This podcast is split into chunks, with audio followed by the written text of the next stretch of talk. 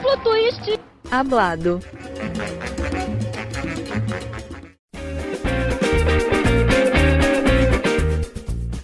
Olá para você que está acompanhando mais um episódio do Duplo Twist Hablado. Hoje nós temos um episódio muito especial aqui, porque temos uma convidada especial, super especial, a Adriana Gomes, ex-ginasta da Seleção Brasileira, que vai conversar um pouco com a gente aqui sobre é, algumas questões sobre a carreira dela, sobre sua passagem pela, pela Seleção Brasileira, por defender sobre como foi defender o Brasil em competições internacionais. É, eu sou o Gabriel Gentili, aqui comigo também estão o Gabriel Ursi, a Malu, o Rodrigo Depes e, claro, a Adrian. Então, primeiramente, boa, tarde, Adrian. Seja muito bem-vinda ao Duplo Texto Hablado. Boa tarde a todos, muito obrigada. Eu já sei que eu sou a pioneira aí do projeto, né? e eu me sinto Nossa primeira entrevista exclusiva. E eu me sinto muito honrada, de verdade mesmo. Bom, Adri, então, para começar, eu queria que você falasse um pouco do começo mesmo, né? Como é que foi, assim, seu primeiro contato com a ginástica? Ah, foi na escola, quando eu tinha... Deixa eu ver aqui. Acho que seis, seis anos. É, na escola onde eu estudava, era uma escola estadual. E aí eu lembro que tinha, assim, vários esportes. E a gente ia passando na educação física por todos. E um dia lá a professora falou assim: ah, será que você não quer fazer ginástica? E eu disse: Eu não sei, eu tenho que falar com a minha mãe. E aí falei com a minha mãe, a minha mãe conversou com meu pai lá, eles disseram que sim. Uh, nesse período eu não lembro como, quem que me levava, porque era fora da escola, né, da hora de escola, e eu estudava nessa época de manhã. E então eu não lembro exatamente como que, que hora que eu treinava, essas coisas assim detalhadas eu não lembro, mas eu sei que foi fora do período de escola, foi a mesma professora da Daiane dos Santos. E pronto, e é, comecei assim nessa vida pequenina. E ali você já sabia que você enfim, quando você decidiu que você queria realmente ir para o alto rendimento e que não era só um esporte, era realmente algo que você queria fazer da sua vida? Na verdade, foi assim, eu não, eu não decidi. Decidiram por mim. foi o meu pai que decidiu. Uh, porque eu fui, eu, é, nós íamos em algumas competições escolares. E eu sempre ganhava, assim, uma coisinha, outra, não sei o quê. Tava sempre no pódio. E aí, um dia lá, eu tive uma competição uh, escolar dentro do Grêmio Náutico União. Aí ganhei. Aí a professora lá disse assim, me chamou no cantinho, perguntou quem que era minha mãe, se meus pais estavam lá. Eu não lembro se estavam. Eu sei que uma hora conversaram com eles e o meu pai, eu lembro que meu pai disse assim, sim, ela quer. Eu tinha, tipo, eu ia fazer oito anos tinha sete e um pouquinho, tu nem decidia por mim. E aí, aí ela quer. Pronto. Aí fui fazer um teste depois desse, dessa competiçãozinha, fui fazer um teste no União e já fiquei. E aí eu lembro que com nove, eu, no início a gente treinava três vezes na semana, à tarde. Tarde? Nem sei. Mas era três vezes na semana. Depois a gente passou para todos os dias. E aí depois para duas vezes na semana. Aí eu com nove anos já treinava duas vezes na semana. Duas vezes no dia. Na semana, não, duas vezes no dia, todos os dias da semana. É, e você, se não me engano, você começou a ginástica um pouco mais tarde do que a média das meninas que começam, né? E que você acha que. É, três que anos, é isso. Três anos? Ah, então tá. É, quando eu comecei brincandinho, assim. E aí depois, ali com oito, nove, já, tá, já foi começando a ficar mais sério não tinha muita opção, né? Meu pai dizia: é, vai fazer alguma coisa, bota, falar para minha mãe, bota nossas filhas para fazer alguma coisa, porque como a gente morava na vila mesmo, é, meu pai não queria que a gente ficasse ali vendo as coisas acontecerem dentro da vila, né? Então, bota para fazer alguma coisa. Ele dizia: mente vazia, oficina do diabo, então vou fazer qualquer coisa aí, não sei o quê. Se não fosse ginástica, ia ser qualquer outra coisa. Mas como a professora de ginástica me viu, disse que eu tinha um talento, um certo talento, ele gostou daquilo e foi. Gostou do que ouviu e vai fazer sim. Gosta, tá muito é, E quando é que você viu que você era boa realmente? Poxa, eu acho que eu tenho. Você que. Quando você descobriu isso internamente, não seu pai. Eu nunca pensei assim. que eu era nunca? boa, boa, boa. Não, nunca. Nem quando chegou na seleção? Nem quando eu cheguei na seleção. E quando a ginástica nunca ficou assim? assim? Mas você já teve uma época que você, não, agora eu vou me dedicar realmente a isso. Não, agora ficou sério. Agora... Fases, a, gente passa, a gente passa muitas fases estranhas, assim, né? Adolescência, aquela coisa, assim. Então, eu demorei muito tempo para amadurecer uh, como, como pessoa mesmo. E eu acho que eu fui amadurecer depois dos meus 20. E Mas a ginástica foi... é muito assim, né? Começa muito cedo, você tem que amadurecer muito cedo. E já vira profissional é. quando você é criança. Eu não consigo nem imaginar você ter uma cabeça de profissional com 15 anos, com 14 anos de idade. É, é insano é. isso, né? Mas uh, quando a gente atinge ali uns, uns, uns 15, 16 anos, a gente começa a entrar numa noia, porque a gente vê os amigos indo pra festa, os amigos indo jantar fora, os amigos indo num domingo, não sei para onde, ou num sábado, uma sexta-noite no bar, ou sei lá, eu fazer o quê, no happy hour, e a gente não pode, porque a gente tem treino de manhã, 8 horas da manhã no sábado. A gente não pode porque a gente tem que descansar, porque a gente tá podre de treinar dois dias durante a semana inteira. Então a gente acaba tendo esse período que é bem complicado. Inclusive, depois, depois de tudo isso, eu fui treinadora, né? De ginástica aí no Brasil e aqui em Portugal. E eu vi essa fase dos 15, 16 ali que eu passei, as meninas, tipo, desistindo, ou não é isso bem que eu quero, mas já treinaram sete anos até ali. E de repente, ah, não é isso que eu quero, não sei se é isso que eu quero, ou simplesmente vão por, uma, por obrigação, porque os pais querem.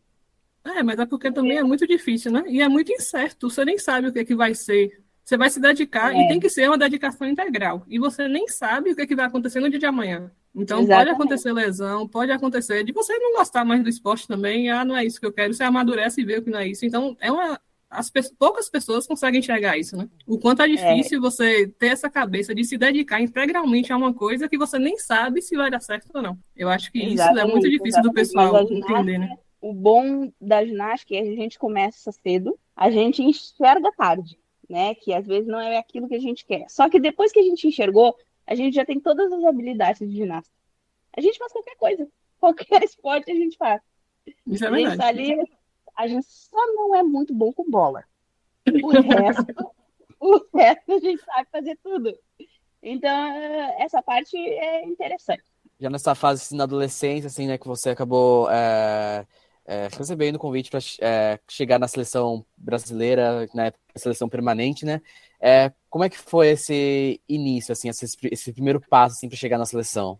Um, foram vários passos, na verdade, né? Porque a gente é uma caminhada, é uma corrida até a gente chegar lá. Quando eu cheguei, eu tinha 15 anos. Como eu disse, eu demorei muito tempo para amadurecer. Eu ainda não estava madura. Cheguei lá, eu tinha, eu achava que era uma coisa. Cheguei lá, eu tinha um peso para fazer a, como que diz a, para fazer a a seleção, não, para fazer a seleção mesmo. Quando eu cheguei lá para fazer o teste, eu tinha um peso. Depois eu voltei para Porto Alegre, porque era em Curitiba. Uhum. Voltei para Porto Alegre e fiquei lá. Eu tinha 15 dias para arrumar o negócio de escola, para a papelada, porque nós íamos estudar lá, aquela coisa toda. E eu lembro que eu cheguei 5 quilos mais gorda. Porque a ginasta para engordar é assim, ó.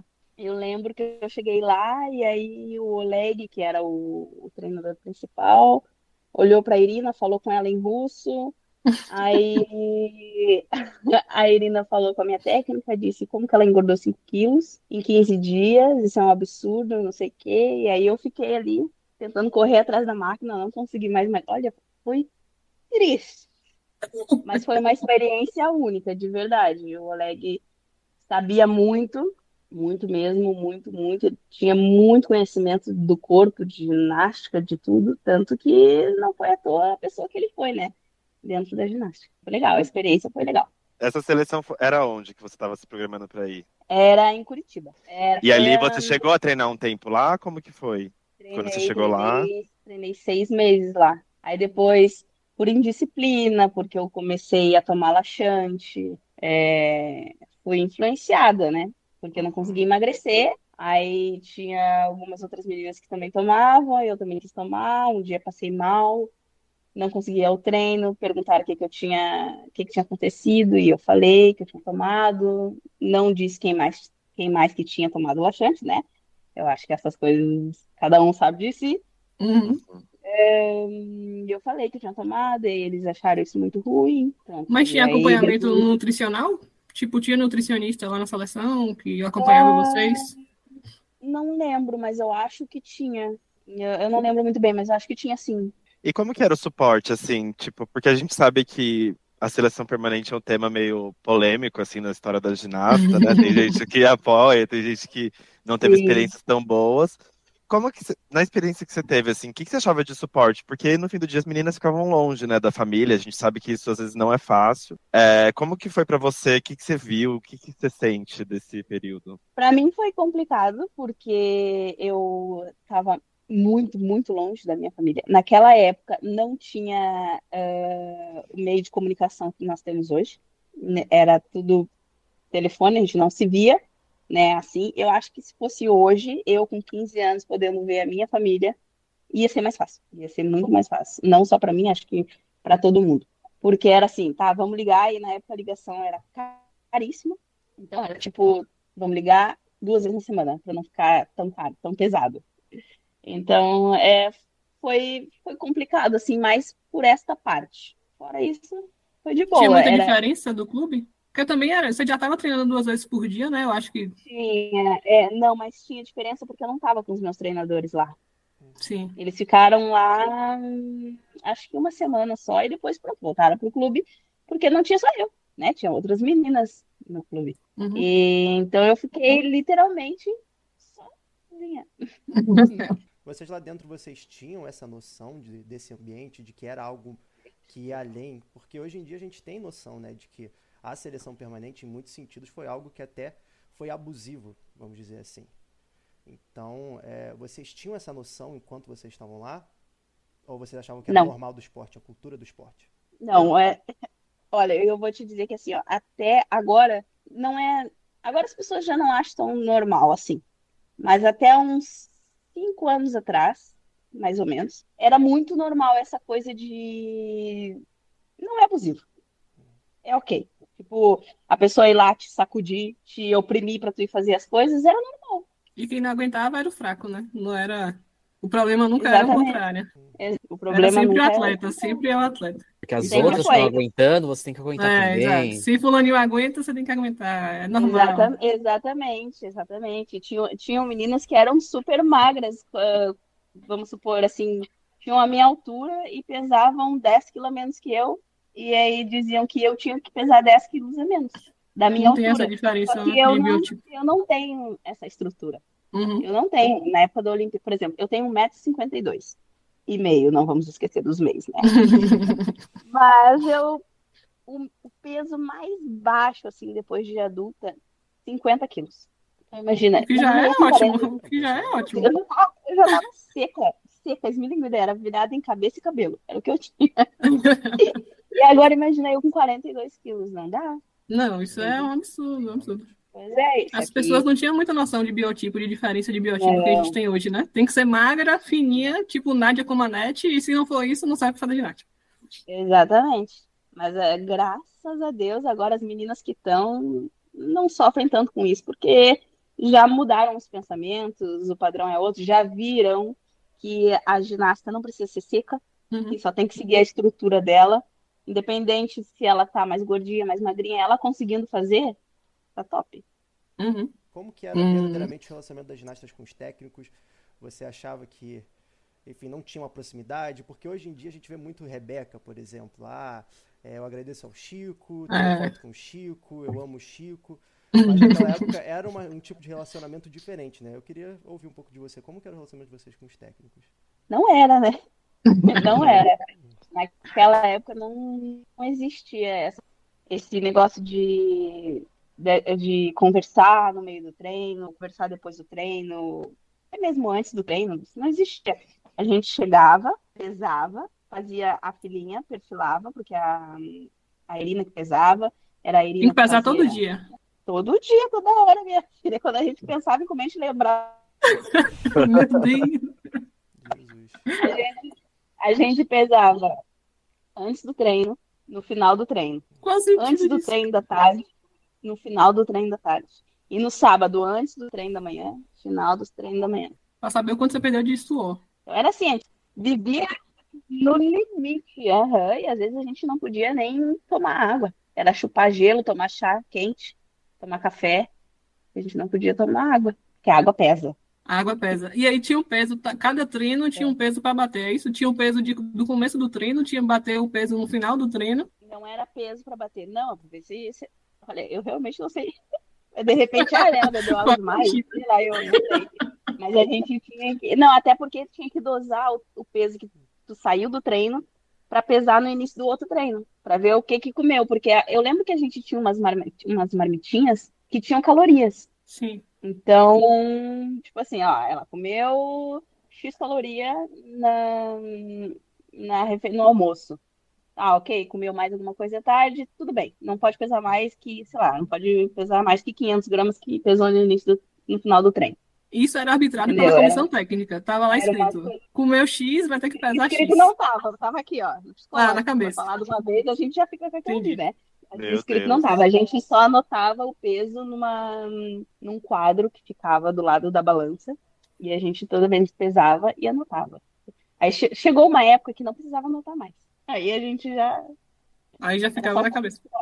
Uhum. Já era terror psicológico já. Você já ficava. Se eu não tiver com esse peso, eu não vou ficar, eu não vou acertar. Vai, vai ser é, Quantas vezes a gente não tinha sala na casa, né? Então, o que, que a gente fazia? A gente é. botava casaco, calça, Ia pro banheiro. Ligava, ligava o chuveiro a todo vapor. Né, ficava lá o vaporzinho e fazia aquela sauna ali.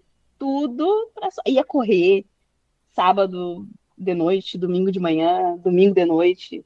Meu Deus, que é, insanidade, era cara. O que, era o que tinha. Mas a pergunta que não quer calar, assim, tem toda essa parte negativa, tem todos esse, esses efeitos negativos da seleção. Mas e o, o lado positivo que se vendia era que tinha um conhecimento técnico diferenciado ali, né? Que realmente é, ia levar. Mas, mas, Isso era verdade ou não? Anos, não, é verdade, é verdade. Com 15 anos, a gente não tem essa consciência de. Uh, ai, meu Deus, ele sabe muito de, de técnica, de ginástica, não sei o quê. Não, a gente está ali treinar, treinando e a gente acredita naquilo que as pessoas nos passam. Ponto. Uhum. Pelo menos eu não pensava assim e acredito que as outras meninas também não. A gente tem esse conhecimento de meu Deus, aquela pessoa sabe muito, depois, quando cresce, né? Depois que já conquistou, depois que viu a conquista das meninas ali, das conquistas das outras pessoas que o técnico treinou, a técnica treinou. É assim. No, no dia a dia. O treino era você... diferente. Exato. Você vê, as instruções eram diferentes, essas coisas assim. Uh, era diferente porque tinha uh, isso dentro da seleção, né? Mas no meu clube também era assim tinha a, o treinador dentro da seleção, vamos falar dentro da seleção. Tinha o treinador principal, que a gente via, que mandava, ó, fulana vai para cá, ciclana vai para lá, fica esse grupo aqui comigo, esse grupo vai contigo, depois a gente vai rodando assim, pronto, ele que dava a ordem, ele que fazia tudo, e ele que via. Ficava um grupo com ele, isso no caso o Oleg, ficava um grupo com o Oleg, esse grupo é, geralmente era o preferido dele, começava com ele, e ele ia rodando com esse grupo, mas ele também ficava olhando os outros, os outros grupos. Então ele sempre ficava assim.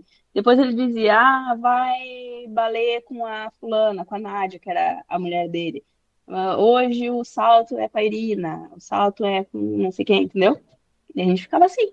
Outra coisa, e acompanhamento médico de vocês na seleção? Porque ginástica não é um esporte muito fácil, né? E o pessoal ainda ficava fazia ficar um pouquinho mais difícil essa coisa de ah, bater peso de manhã e fazer peso de tarde, pesar de manhã, pesar de tarde, não engordar de manhã para tarde, nem para o dia seguinte. Isso aí já, já deixa um pouquinho mais difícil também. E ainda tem a questão de ginástica ser levemente difícil de fazer e que é, pega muito por corpo. E como é que era esse Sim. acompanhamento médico de vocês? Porque tem lesão, né? É um esporte tinha, que tem muita lesão. Sim, a gente tinha bastante acompanhamento lá, por exemplo, um, o problema não era o acompanhamento. O problema era até chegar no, acompanha no acompanhamento, porque, por exemplo, até chegar lá tinha que passar pelos técnicos. A gente não podia simplesmente sair do treino, no meio do treino, e ir para físico porque sentiu uma dor forte nas costas, ou porque, sei lá, eu. Não, a gente tinha que passar por técnico. Aí o técnico tinha que acreditar no nosso problema para depois nos encaminhar para o médico ou para o físico.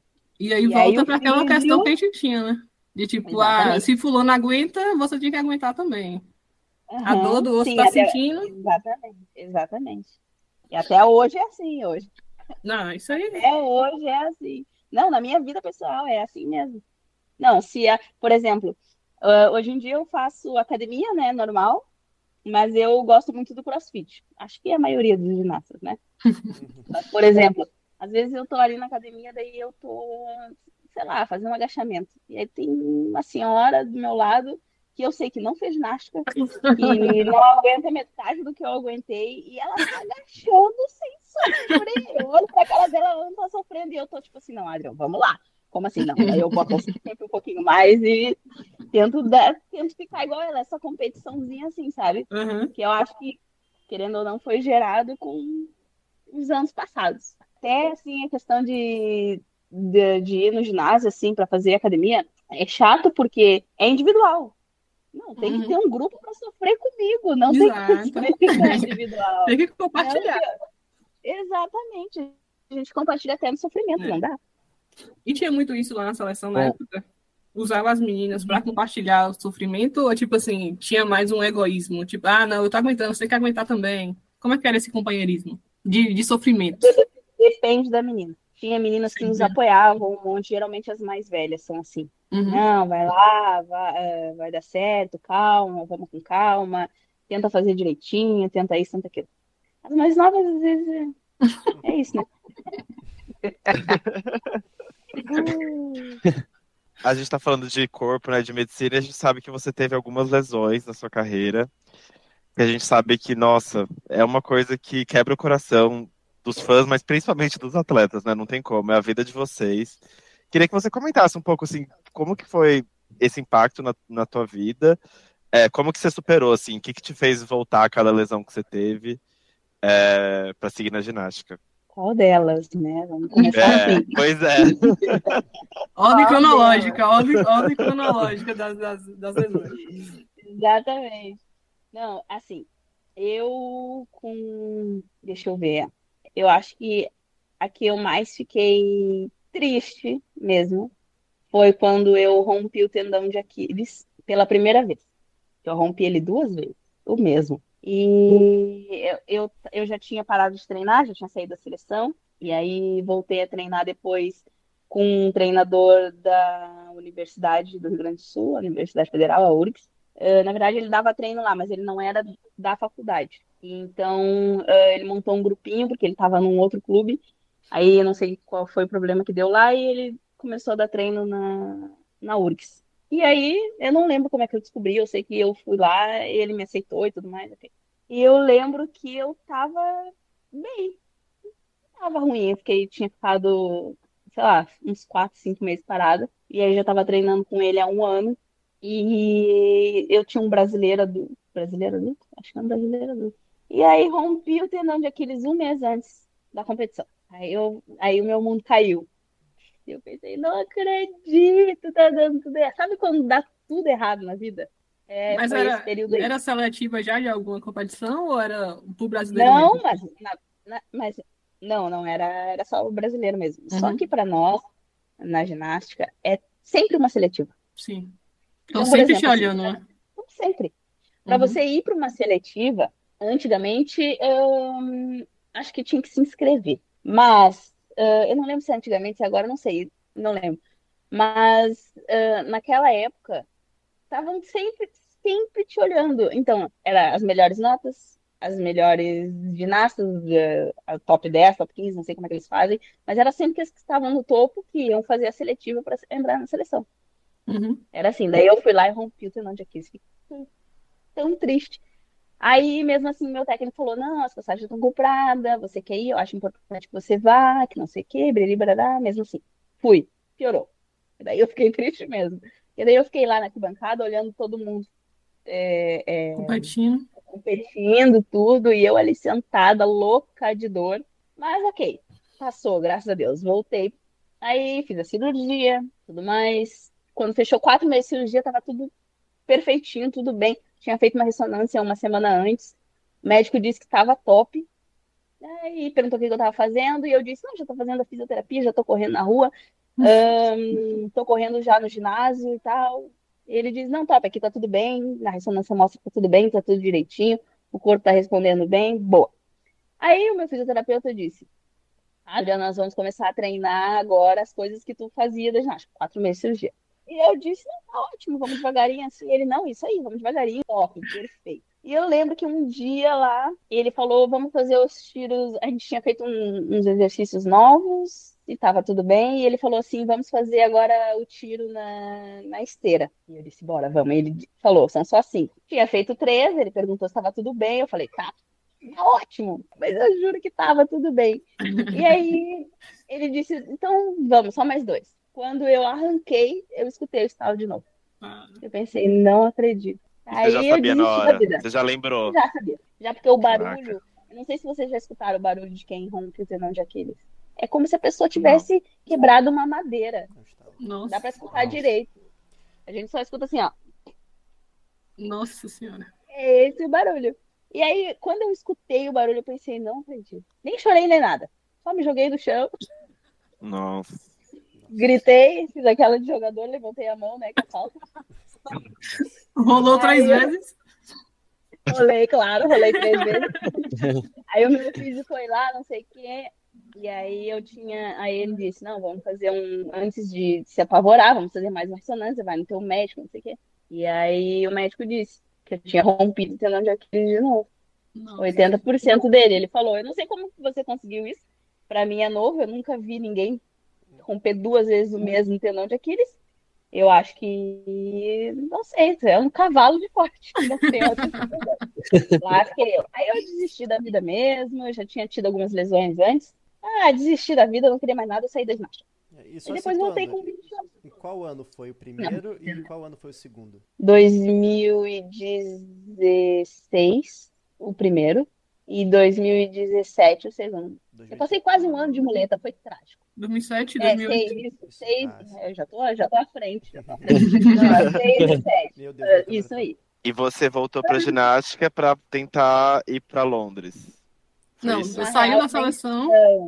Eu saí, eu saí da seleção em 2015. Aí aconteceu tudo 2005. isso. Isso, Jesus. É.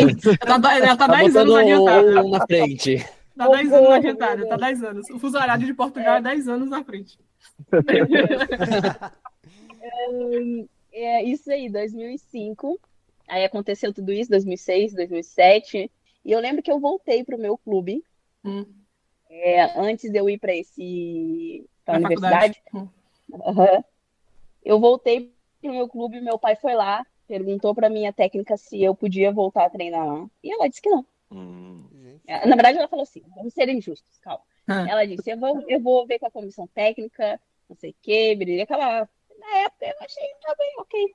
E depois ela hum, ligou pro meu pai, ligou pro meu pai, eu fiz uma reunião, eu já nem sei mais. E disse que, que não, que ela não me aceitava mais, pelo fato do que tinha acontecido.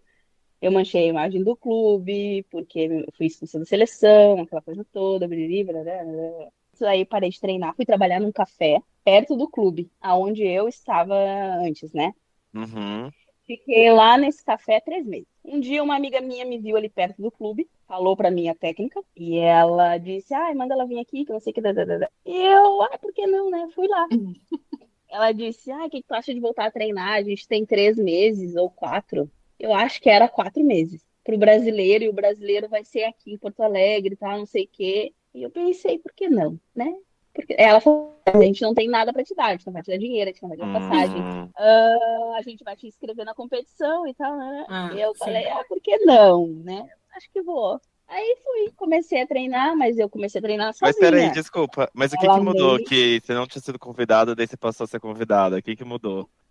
É isso, porque eu lembro que quando eu cheguei, uh, um dia eu tava lá aquecendo, porque eu aquecia sozinha, eu fazia preparação física sozinha, eu fazia tudo sozinha, Tipo assim, ela me olhou e disse: Tu quer? Toma, agora é contigo.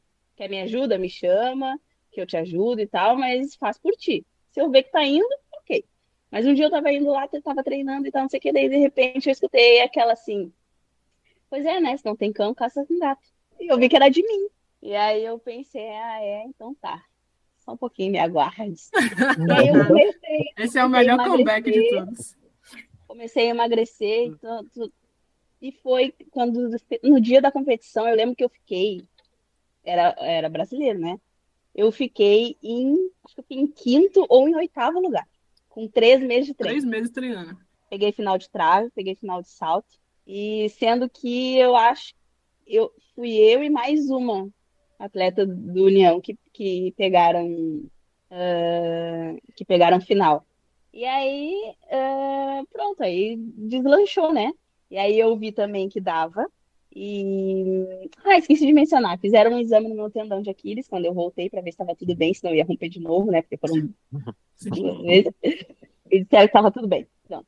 E, e depois dessa vez, desse campeonato, é, a minha técnica chegou para mim e falou: Adrian, então, como é que é? Vai continuar? Vai não sei o quê? E eu falei: não, vou continuar. Já, já tinha sofrido três meses, vocês não estão entendendo da vida.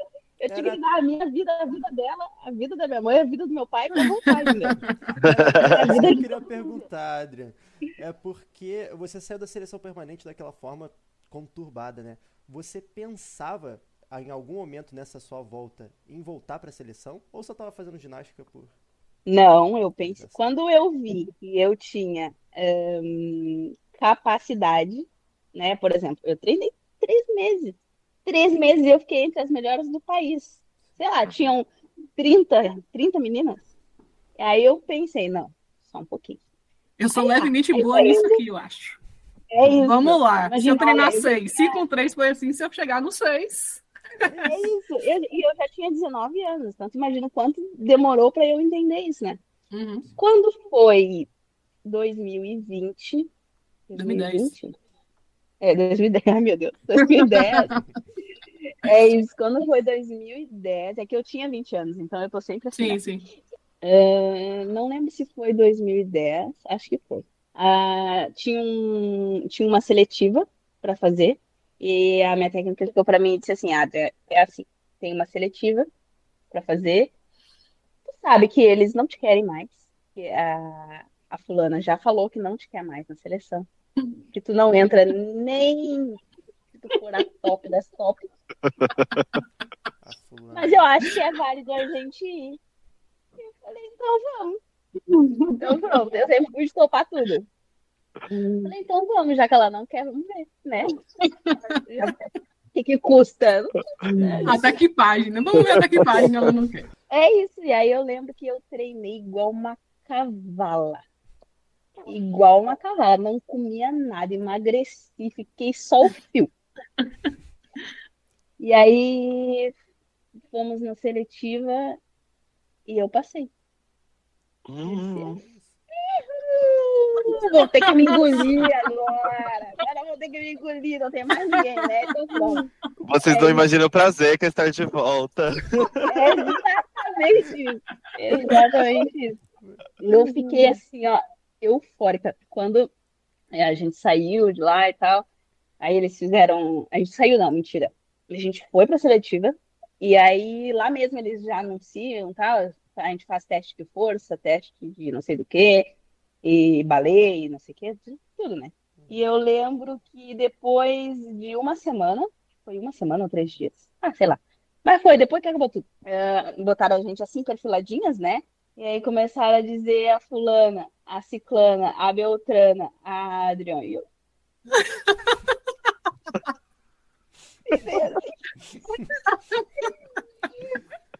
só, não, só não falei assim, acho fulana, porque não dava. Aí eu ia. Soltou uma vaia cearense. demitida de novo. É, eu ia ser demitida de novo, não dá. Eu me segurei, mas depois comemorei. E como eu já, já tinha outra cabeça, outra.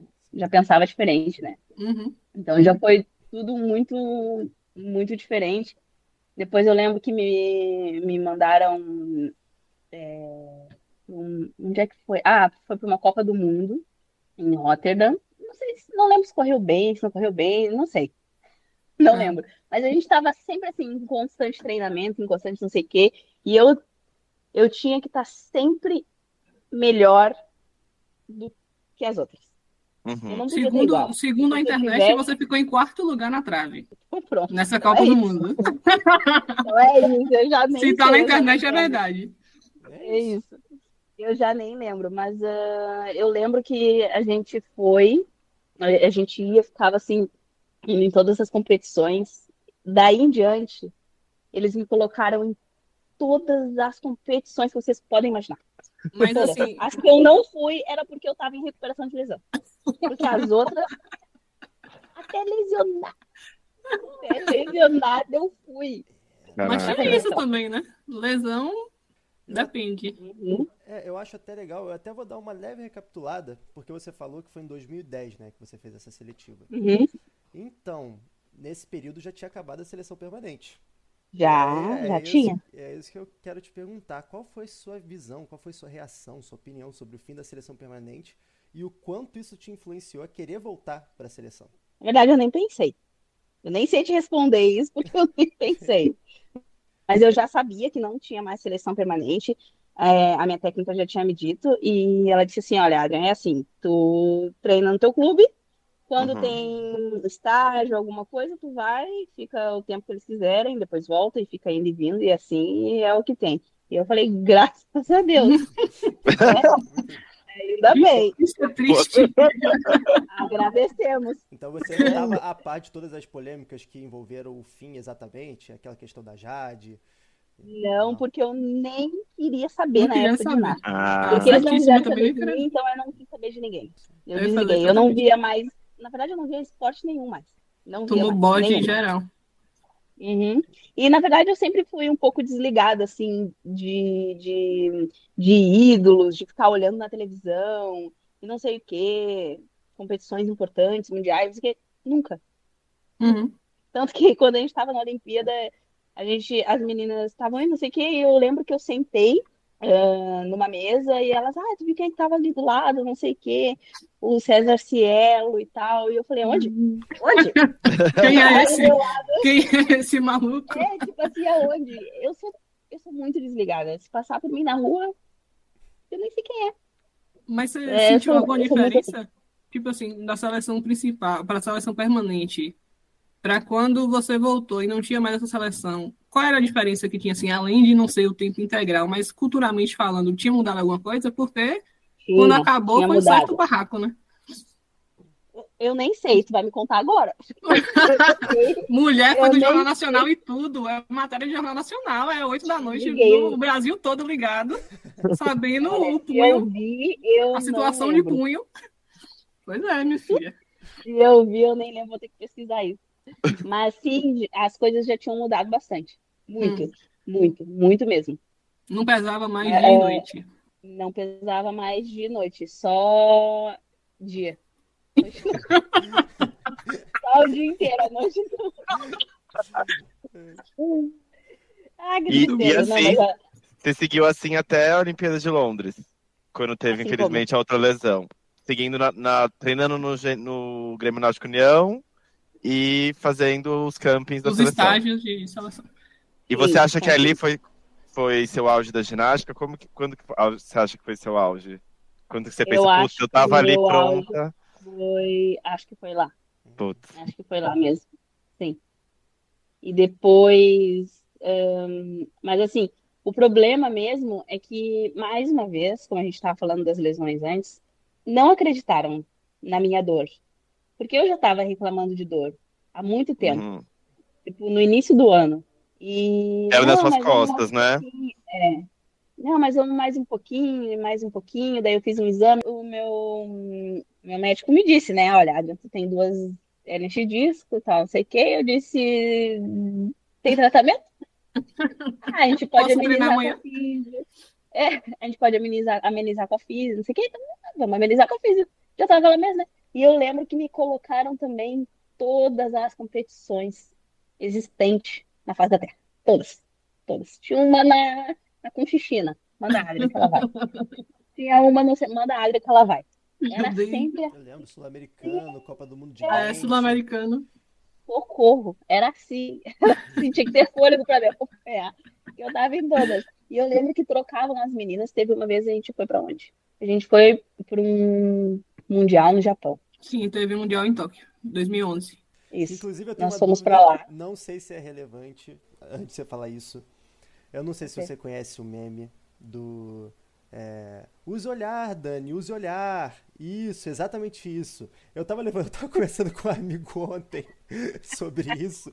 E eu tava falando, Não lembro. eu acho que foi a Adrian que falou isso. Eu não sei. Muitas coisas. É, olha, eu vou contar uma coisa pra vocês aqui, ó. Muitas coisas que eu fiz, eu não lembro. Também. Então, se alguém falar alguma coisa que eu não lembro, é bem capaz de ser verdade. Eu não sei. Não lembro, mas pode ter sido sim. Ahn, mas pronto, aí eu fui, na, fui nessa competição. Foi trágico, porque nós levamos. Começou tudo errado a competição. É, Nós íamos ficar lá dois, dois meses, acho. Dois meses, fazendo acalentamento, essas coisas assim. Nós levamos 72 horas para chegar no Japão, numa viagem de 24 horas. A gente quase morreu dentro do avião. Como é que é? Conta Teve um essa história aí. Acele- né? acele- Conta essa história aí direito. Conta essas tufão, aventuras, eu a gente quer saber. Vocês não têm noção. Não. Vocês não têm noção. A gente saiu do Brasil, a gente saiu do Brasil, fomos pro México, e do México a gente ia fazer uma escala na fronteira do México. Depois a gente ia. A gente fez a escala na cidade do México. Fomos até, esperamos não sei quantas horas. Fomos até Tijuana, que era a fronteira. Não, o avião arremeteu uma ou duas vezes. Tivemos que parar numa base aérea. Ficamos sete, nove horas numa base aérea sem poder descer do avião. Voltamos para Tijuana, uma hora e quarenta de viagem. Abastecemos, atrasou não sei quanto tempo o voo.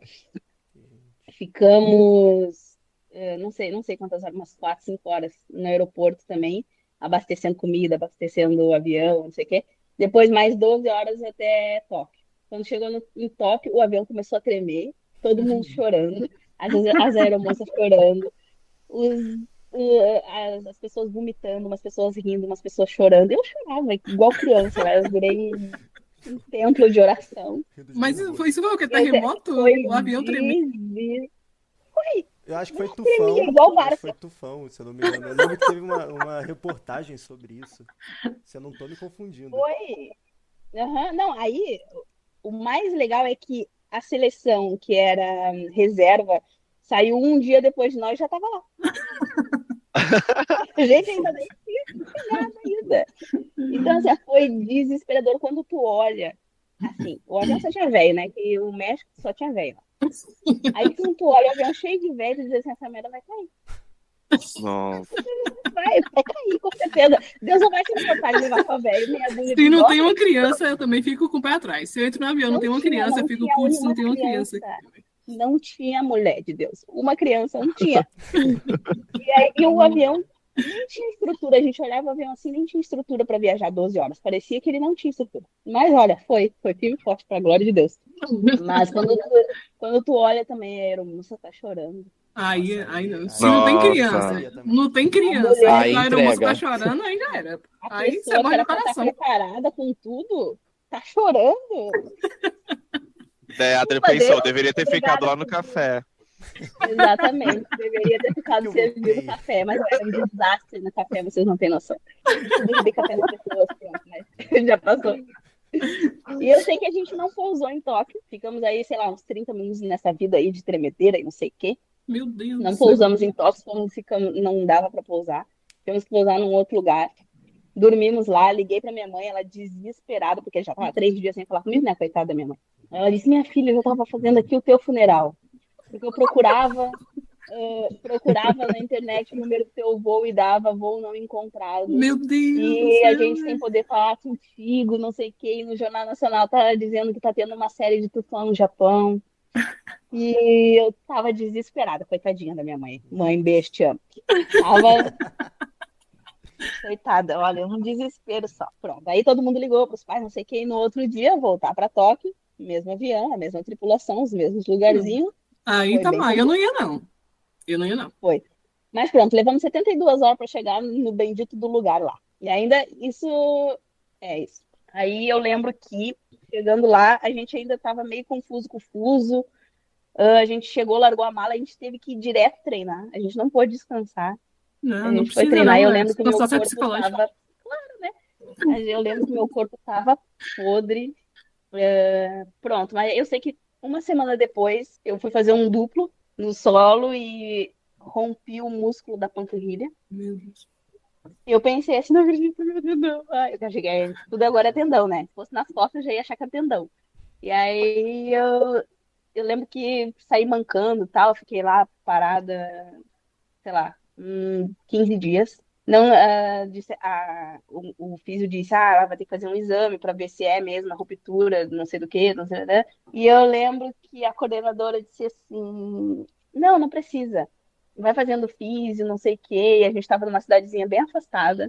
Uh, vai fazendo físio, tu acha que ela vai ficar boa? E eu fiz, eu acho que sim, se ela descansar. E eu lembro que o treinador disse assim para mim, bem feito, tu tá de corpo mole desde o dia que tu chegou.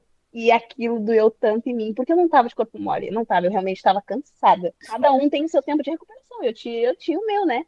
E eu nunca fui de fazer corpo mole, nunca mesmo. Pronto. Aí, aquilo é corpo mole, né? Então pronto. Então calma, porque eu sou assim. Se tu diz que é uma coisa que eu não tô, eu vou lá e te mostro. Aí, tá. Aí fui, lembro que eu que passou lá uma semana, a gente foi para Tóquio, porque a gente não estava em Tóquio ainda, estava numa cidadezinha. Fomos para Tóquio porque estava chegando o dia da competição e eu ali mancando ainda, sem, sem nada. Foi até um, foi até um mundial que a Jade torceu o tornozelo. Uhum. Na final de salto. No salto. Uhum. Isso. E a Sacramone machucou também. Foi, foi esse aí. E aí lembro que, eu, que a gente estava eh, chegou no dia do treino de pódio, a coordenadora falou para mim assim: Adria, ou tu faz o treino de pódio, ou a gente vai te mandar para o Brasil. E eu pensei, não, como assim? Eu quase 72 horas para chegar aqui, tu vai me mandar. Vai me mandar? Não vai. O problema era mais 72 horas para voltar, isso que você estava pensando. É isso, 10. E eu vou morrer sozinha? Exatamente. Eu pensei, não, não, não, só um pouquinho. Não, eu vou fazer, eu vou fazer, eu vou fazer. Não, então tá. Daí falei pro físio, olha, preciso muito dar um jeito aí. Daí eu lembro que eu fiz o treino de pódio, eu só não fiz os saltos. Não, acho que eu fiz salto. Eu não lembro. Mas eu sei que eu fiz o treino de pódio, fiz paralela, fiz trave e não lembro se fiz solo e salto. Não lembro. E aí depois Aí ela disse, não, então tá, porque mandaram uma menina reserva, que a menina reserva tava pior do que eu. Sem, com a perna mais manca, mais manca e mais capeta. A coitadinha tava. E aí eu pensei assim, a bichinha tadinha. Aí eu disse assim, eu pensei comigo, não, Adrian, vai minha filha, vai que tem que ser assim com uma perna, sem perna, não vai ter que fazer. Fui, fiz, competi. Ok, daí pensei, competi, pass passou lá. Eu lembro que até na, na internet comentaram assim num vídeo no YouTube, porque naquela época era só YouTube que rolava, né? E aí comentaram assim: ai, a Adrian grita mais do que faz. Claro, energia pra gritar, porque coisa eu não tinha nada. Mas pronto, é muito bonito assim na televisão, né? Mas ninguém sabe o que a gente faz. Uhum. Eu ali toda ferrada, eu, eu, eu fazia tens, choquinho na perna, a cada troca de aparelho, para poder Deus. aguentar. Mas tá, foi, tudo bem. Eu pensei, acabou, obrigado Deus, agora eu vou embora. Ai, não, Adrian, é, tu vai pro, pro Pan-Americano. Ah, não, não vou, vou, vou pro Pan-Americano. Eu disse... Tremendo assim. E foi logo depois do Mundial, né? Poucas semanas é, depois, logo. logo depois. É, exato. Eu pensei, meu Deus, como assim que vou? Eu pensei, então a Jade também vai. Jade não foi. Jade, te amo, tu sabe disso, né, amor? Olha, a Jade não foi, eu queria dar na cara dela. Juro por Deus. Porque ela não teve nada no pé, fizeram examezinho nela, tudo. E ela não tinha nada, só, tinha, só teve um entorse mesmo no pé. E eu ali com minha panturrilha rompida, sem caminhar. Tive que. Daí, ai, não, porque a fulana vai no lugar da Jade e tal, não sei o quê. Eu lembro que ela falou uma coisa no, no avião e eu disse pra ela, sai da minha frente. Sai da minha frente, eu vou falar contigo. Isso aí foi. Aí eu lembro que ela foi pro Brasil, veio a reserva no lugar dela, e eu fui. E eu não tava acreditando naquele cenário. Eu pensei, pensei Adrian, socorro! O que, que é isso? Eu sei que fui, competi, foi um fechame. Eu, eu, ainda, eu lembro que eu peguei final ainda. De salto, né? De salto, aham. No solo eu fiz o duplo de última passada. Eu já tava. A minha perna fazia assim, ó. Acho que dava pra escutar da arquibancada a perna gritando, para agora. Eu lembro que eu fiz o duplo e cheguei assim, de pacotinho, assim. E a panturrilha deu aquela gritada. Chega. E aí já fiquei por ali. Já, já fiquei por ali. Meu Deus. Já fiquei por ali. E depois foi essa situação da Olimpíada. Não, mentira. Mentira. Eu operei o ombro em 2013. A minha eu vim para cá competir em 2013, eu já tava com o ombro podre, eu só tava à base de remédio. Eu já tava seis meses com o ombro caindo, assim, só a base de remédio. E eu lembro que eu vim para cá competir, aí fiquei em terceiro no salto e tal. Uh, fui pro Brasil e aí eu falei pra minha técnica, olha, eu. Mentira, nem falei pra ela, porque eu tava já com muita dor no estômago e tinha noites que eu vomitava de dor, porque tava só a base de remédio, né? Já fazia seis meses. Uhum. E eu lembro que eu um dia parei de tomar e meu braço não subia no outro dia, não conseguia dirigir, não conseguia fazer nada. Eu cheguei no ginásio e disse pra ela. E ela disse: Como assim? Como é que tu para de tomar remédio e não me diz nada? Eu falei: Ué, agora tem que ter autorização. E aí eu disse pra ela: Olha, não dá, eu quero me operar. Eu já sabia que eu tinha que, que operar, né? E eu disse pra ela: Eu quero me operar. Ah, mas e, e o brasileiro? Eu disse pra ela: O brasileiro, não sei. Mas eu não tenho como, eu não aguento mais dor. Eu não levantava o braço, não passava da metade. Assim. E não fui. Daí ela falou assim pra mim: tu sabe que se tu não for no brasileiro, tu corre um grande risco de sair da seleção, né? E eu falei, sei, vou correr esse risco. E aí, corri o risco. Eu lembro que. Ah, mas isso. Não, isso foi depois já. Isso já foi 2013. É, já foi 2013. Aí veio a, a situação da, da minha coluna em 2012. Uhum. Que eu já tava com imensas dores e tal, e quando chegou lá, uh, eu lembro que eu já não fazia muitas coisas pro duro, era mais colchão, essas coisas assim. E a Irina sempre teve essa, essa coisa de, não, elas têm que treinar no duro, elas têm que, elas têm que. Porque no dia vai ser no duro e não sei o quê. E... Então era sempre impacto, impacto, impacto, impacto. E aí eu lembro que no, dois dias antes do treino de pódio, eu tava, a gente tava lá na vila, eu acordei, a minha perna não vinha de jeito nenhum. E aí eu falei para as meninas, meninas, minha perna, não tô sentindo minha perna direito, não sei o que. Ah, fala com a Irina. Fui lá e disse, Irina, desculpa, mas a minha perna tá doendo muito, eu não sinto a minha perna direito. E tô com medo, realmente tô com muita dor. Aí a Irina foi falar lá com o médico. E eles, não, então vamos fazer uma ressonânciazinha, né? E aí fizeram Isso já tava lá em Londres, você já tava lá na, em Londres. Já tava lá, já tava na vila já. Uhum. É, e aí fizeram a ressonância, aí passou um dia, falaram nada. Não, Adrian vai fazer físico. Não deixaram eu treinar o treino até. Não, Adrian vai fazer físico. Eu pensei, deu merda. Alguma coisa aconteceu, socorro. Aí tá. No outro dia, Adrian, as meninas vão aquecer aqui, não sei o quê. A Adrian fica aqui fazendo fisioterapia. Aí fizeram o treino da manhã. Aí a Irina foi e disseram que eu não podia competir porque eu tava com uma, uma fratura por estresse na vértebra, sei lá, e o qual, que eu não lembro. E, e eu, na L5S1. E eu falei, tá, mas e, e aí? Resolve dois dias de físico? Posso ficar sem fazer o treino de pódio. Não, Adriano, isso não resolve assim, uhum. isso não sei o quê. Aí eu, tá, mas eu posso competir? Não, não pode competir. Gente, como é que eu não posso competir? Eu tô assim, eu tô assim há seis meses. E vocês vêm me dizer agora. agora na Olimpíada. Nossa. Não, você ia fazer os quatro pode. aparelhos? Você tava pra fazer, ia os, fazer quatro os quatro aparelhos. aparelhos. E eu falei, não pode sim. Pode, eu vou assinar um termo, me dá um termo, eu quero assinar um terminho, porque eu me responsabilizo pelo meu corpo. Uhum. Eu vou competir. Não, não vai. Não é assim que funciona. Tu pode estar lá em cima fazendo um movimento, chegar errado e aí errar tudo, pode ficar paraplégica, pode ficar não sei o quê. Eu disse, não tem problema, eu quero. Mas não, deixa. É, até uma perguntar não deixar de jeito perguntar uma coisa, até curiosidade mais pra Ginfan, né?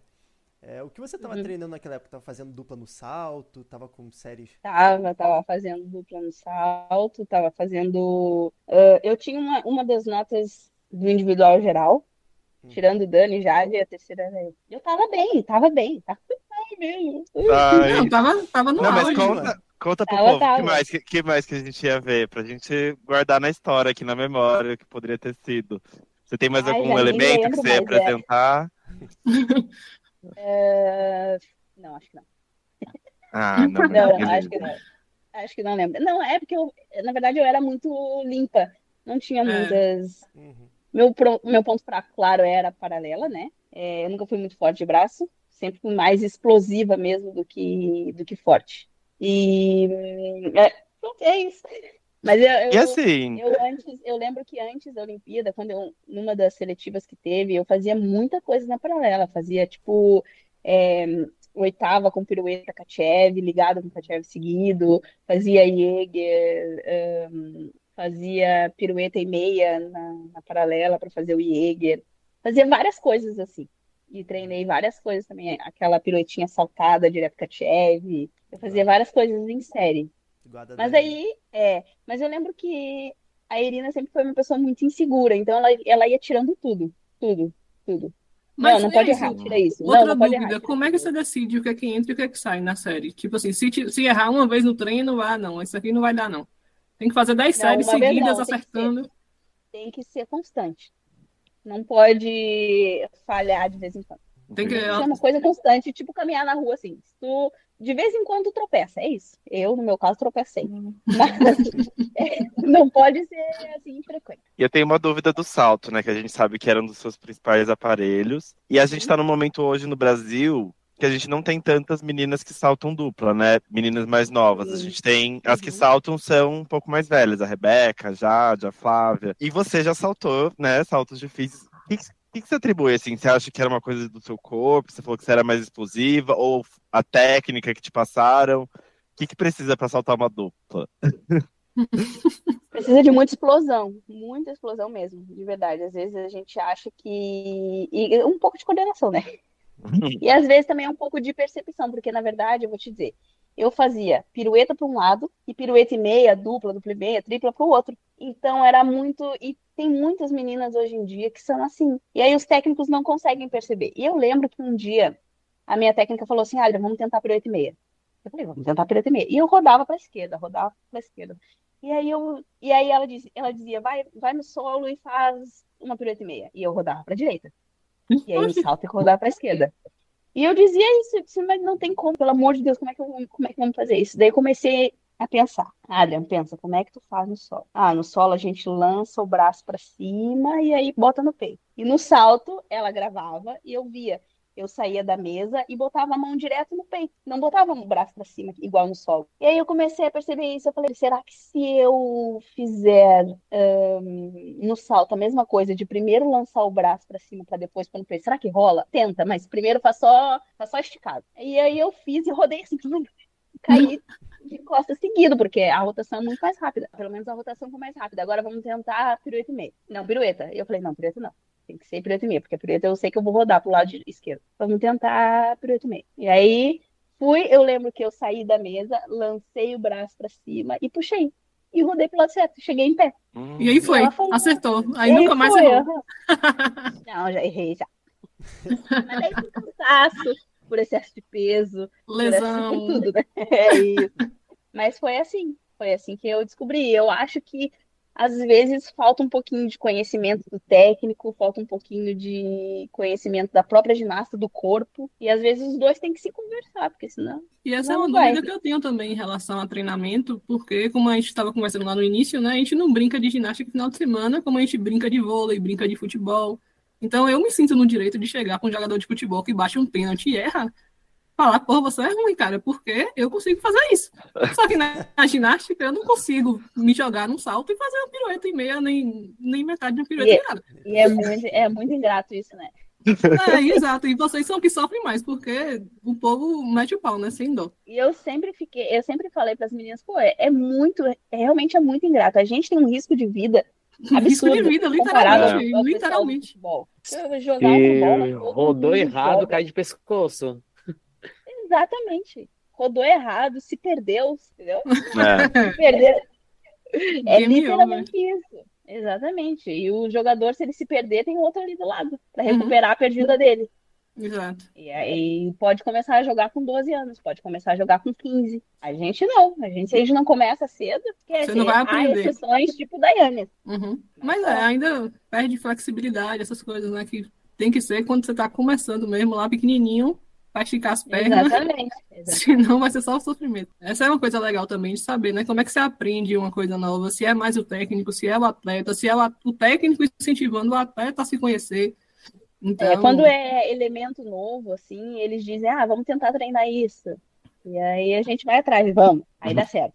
Aí não dá certo. Não, vamos trocar então. Vamos tentar achar outra coisa. Aí vem outra coisa. Aí essa outra coisa dá certo. Aí a gente treina muito essa outra coisa para depois tentar pôr na série. Ok, agora vamos tentar pôr em pequenos trechos da série. E aí depois junta tudo. Não. Aí se chegar na última etapa e você não tiver constante, falar, ah, não vai fazer mais. Você se matou de aí, treinar é, o negócio exatamente. e fala, não, não vai fazer mais.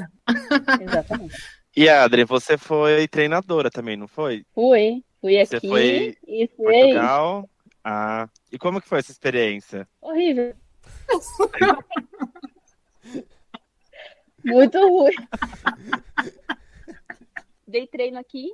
Aqui é muito diferente do Brasil, muito mesmo. É, as, aí a gente pode. Tem aquela cultura de, ah, não, pode xingar, pode falar mais grosso, aquela coisa toda. E aqui não, aqui não é assim. Uhum. Eles não têm essa, essa cultura de, de falar. eu lembro que eu fui chamada a atenção várias vezes, Adriana, olha, aqui não é o Brasil, aqui não pode ser assim, tal. Eu, eu dizia para as meninas, vai subir a corda. Não sei o que é tá fazendo corpo mole. Eu tava assim, por favor, por favor, querida, suba a corda. Querida, não era como você tava acostumada, né? Exato. É. Mas é, ao mesmo tempo que eu fazia isso, eu tentava não passar aquilo que foi passado para mim. Sim. Uhum. Então eu ficava. Eu sempre me prendia assim, tipo, pensava, não, Adrian, pensa antes de falar isso. Não, Adrian, pensa antes de mandar ela fazer isso, sabe? Assim. Só que também tem aquela coisa, se a gente não, foi, não for punho firme, não tem como a pessoa chegar em algum lugar. É, eu, quando comecei a dar treino, eu dava treino para pré-pré-equipe, e elas treinavam das 5 das 5 das 5 às 8. Hum. Uma coisa assim. Eu ajudava. E depois eu fui dar treino para as meninas que eram da seleção, não sei o quê. E, e elas só treinam das 5 às 8 e meia. É muito bagunçado, é perdido. É uhum. perdido, porque elas não têm tempo para fazer fisioterapia, elas não têm tempo para fazer. Elas têm, imagina, três horas para fazer quatro aparelhos, mais a, a preparação física, mais o reforço muscular. Mais o balé. Mas não tem, não tem balé. Esquece o balé. Elas não têm balé aqui. Caraca. Eu comecei a dar o balé assim para elas, porque elas não têm balé. E você ainda tá dando treino aí? Não. Aí, eu, tinha, eu fiz um curso de massagem aí no Brasil. E eu comecei a trabalhar com massagem. E hum, eu dava treino e fazia massagem. Dava treino e fazia massagem. Daí eu comecei a fazer massagem na casa das pessoas. Uhum. E aí um dia meu marido disse assim pra mim: Por que que tu não abre uma coisa para ti? Por que que tu não faz um. Não, não. Começa numa salinha e tal. E eu disse: Ah, eu não sei. Sempre com muito medo, assim, de empreender. E de dinheiro, né? Que a gente Sim. sabe que Pronto. Investimento. O capital de giro. Exato. E, e, eu tenho um filho agora, não é assim, simplesmente uhum. da, da louca e sai do emprego. Não, tem uma vida dependente de mim. Então eu sempre fiquei muito assim. E aí ele foi fazer um curso de massagem, ele abriu um negócio para ele, me botou a trabalhar para ele. Começou a dar certo. Aí também eu já tava cansada do, do outro emprego, porque todo mundo acha que Portugal é mil maravilhas. E não é, ó, os imigrantes querem vir para cá, tá? Uhum. Dica. Não é tudo isso que os blogueiros mostram. Um, e aí eu já queria sair do ginásio por diversos motivos e pensei, por que não? E saí. E hoje em dia eu tenho uma clínica de estética, que é minha, e trabalho com massagem. Ah, muito massa. E você ainda acompanha ginástica hoje? Assiste, assiste alguma Acompanho. Sim, sim, sim. Agora já, já me libertei. Já passou? Passou o trauma. Já passou, passou. passou. Não, mais ou menos, que eu ainda, às vezes ainda eu sonho muito, sonho muito com a ginástica. Uhum. O meu filho, ele tem imenso talento para ginástica de verdade. Com três anos ele já fazia mortal. Eita, Ninguém nunca ensinou ele. É muito engraçado. Se vocês um dia conversarem com alguém daqui que me conhece, vocês vão, eles vão te dizer a mesma coisa. Ninguém nunca ensinou ele, nunca. Ele aprendeu sempre olhando e tal, não sei o quê. Só que eu não quero pôr. Uma que eu sei que ginástica aqui não dá dinheiro. Aqui esquece. Aqui elas estão indo para mundial e estão pagando para treinar, pagando para ir na competição, pagando para tudo. Uhum. E, e, a, e outra que a ginástica é muito ingrata. Tem que contar que se ele for bom mesmo, top daqui a, sei lá, oito anos, eu vou ter que sair daqui para ir para outro país, para ele poder seguir carreira de verdade. Uhum. Um, então, e eu não vou pôr, não pôr. Ele morre de pena. Mas é, é esses dias mesmo eu tava falando pra ele, filho, fala com a mãe aqui, o que, que tu quer fazer? E aí ele, ah, mãe, eu acho que eu não quero ginástica, eu acho que eu quero ir pro futebol. Eu dei graças a Deus. Ele disse, Amei. Nunca obrigado, gostei obrigado, tanto de futebol. Obrigada. Adri escondendo os vídeos dela. Obrigada. Você não, não deixa ele ver seus viu, vídeos. Ele já sabe. Ele, ele já viu, o pai dele já ah. mostrou. Uhum. Ah. E ele. E aí ele escolheu o futebol. Sabe que uma outra coisa que eu tenho curiosidade de saber? De é. resenhas de bastidores de, de competição. Tipo assim, com atleta gringa, se tem alguma treta, se não tem, se tem história engraçada. Porque às vezes a gente fica assistindo na televisão, não precisa citar nomes, tá? Mas a gente fica assistindo na televisão e tem umas meninas gringas assim que ficam olhando torto pra gente. E eu reparo lá atrás. Fico torto entendeu? como? Fica olhando assim, de um, uns olhares que a gente fica observando. Eu queria saber se vocês sentem isso também, entendeu? Se existe isso ou se é coisa de fã viajando. Não, existe, existe mais do que vocês imaginam. Ih, conta. Mais do que vocês imaginam. Tem, tem, muitas, tem muitas meninas que chegam na hora da competição, elas se transformam, a gente nem reconhece elas. E depois, Sério? na hora da, das festinhas de encerramento, não sei o que, elas são super amigas. Ah, super simpática. E na hora tá lá chorando, fazendo. É, exatamente. Na hora tá quase te comendo, viu? Que babado, gato. Tá vendo aí? No Brasil e fora dele. É triste, é. Vamos deixar no ar, vamos deixar Deixa no, no ar. Deixa no ar, né? É. Mas não é coisa da minha cabeça, então. Quando eu olho os vídeos não, e vejo, não, tá vendo? É. Se a carapuça servir, é, é isso. Quem caiu ah, nessa aí caiu. Vocês viram depois que eu, eu também fiz esqui aéreo. Sim, ah, é, é verdade. Nossa. É? Uhum, até uhum. isso, gente, até isso eu fiz que pura. Mas o aéreo eu gostava muito, muito mesmo, de verdade. Eu só parei porque eu, eu não sei, na verdade, o que, que aconteceu. Eu lembro que eu tava no início da rampa e acordei no hospital algumas horas depois. É bem tranquilo também, só esporte Deus. tranquilo, né? Só esporte é, Só coisa fácil. É, só aquela a bocha ali. Que... É. Exato. É, o que disseram foi que na hora de fazer o mortal para cair na piscina, a minha cabeça bateu na rampa eu desmaiei. É só o que eu sei, eu não sei mais nada. Eu sei que depois eu acordei no hospital, tipo assim, um monte de gente em cima de mim e eu, meu Deus, o que, que aconteceu? O que, que eu tô fazendo aqui? E aí me disseram o que tinha acontecido. Aí o médico disse que eu tive uma conclusão cerebral e um traumatismo craniano. Deus, bem tranquilo. é, e isso nos Estados Unidos, não foi aqui. E aí eu hum. lembro que eu fiquei 10 dias sem poder abrir os olhos, não contei pra minha mãe, a gente ia ficar 20 ou 40 dias, não lembro. Acho que era 20 dias que a gente ia ficar. E depois eu voltei pro Brasil, contei pra minha mãe, a gente ia de novo 15 dias depois, e ela disse, Adriana, tu não vai? E eu falei, vou. E ela, Adriana, tu não vai, pelo amor de Deus, olha a Laís, não sei o quê. Eu disse, mãe, a Laís não foi saltando, a Laís foi esquiando. E ela, Adriana, mas tu esquia também. Eu disse, mamãe, é, não foi o caso, o esqui tá top, tá 10, tá dominado.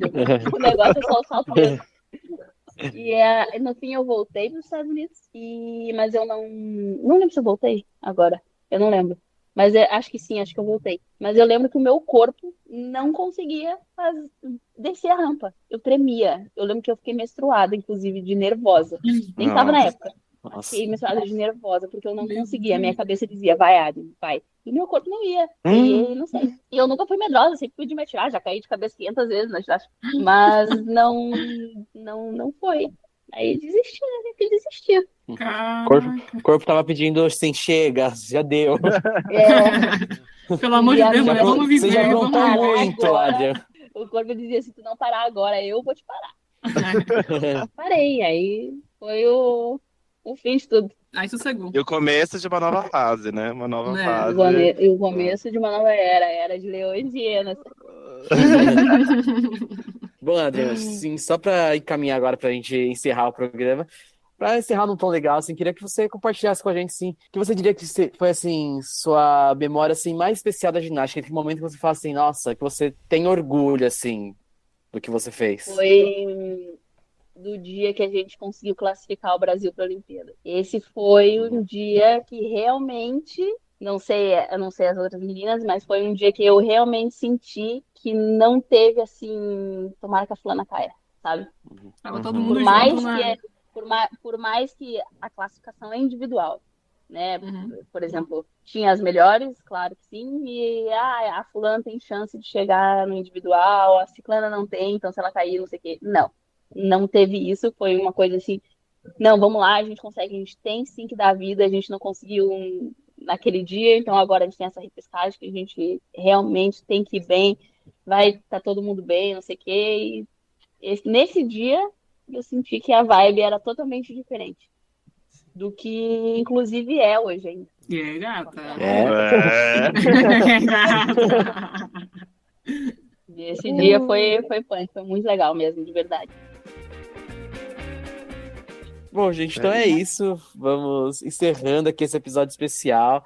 É, queria agradecer a Adri por aceitar o convite de participar com a gente, de contar tudo que ela Nada, contou, todos esses detalhes. Os... Eu quero a parte 2, meu filho. Eu quero a parte 2. É. ah, Adria, faz a publi aí do, da, sua, da sua clínica. Vai que temos algum ouvinte em Portugal. Vamos fazer a publi. Aqui é, é o nome é Clínica Redux. Fica em Lisboa, na parte de arroz. É bem central. É difícil estacionar? É difícil estacionar. Mas não tem problema, chama Uber. É isso, gente. Vamos e suas lá. redes, Adria? Uh, eu só tenho mesmo o Instagram, o Facebook eu nem mexo mais, mas uh, Instagram é AdGN Gomes. Arrasou. E depois ali no meu perfil uh, pessoal tem ali o profissional também, tem o nome da clínica, tem tudo. Isso aí. Então, pessoal de Portugal, que quiser, já sabe. Então é isso, gente. Também para você que é, tá ouvindo às vezes pela primeira vez o episódio, quer seguir a gente, vai lá nas redes sociais, no Instagram, arroba duplo twist hablado, no Twitter, arroba duplo twist pod.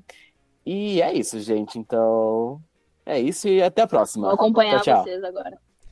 A gente tá estourando é agora. Valeu, Adel. Muito obrigada. Muito obrigado. Obrigada, foi um prazer. Boa noite.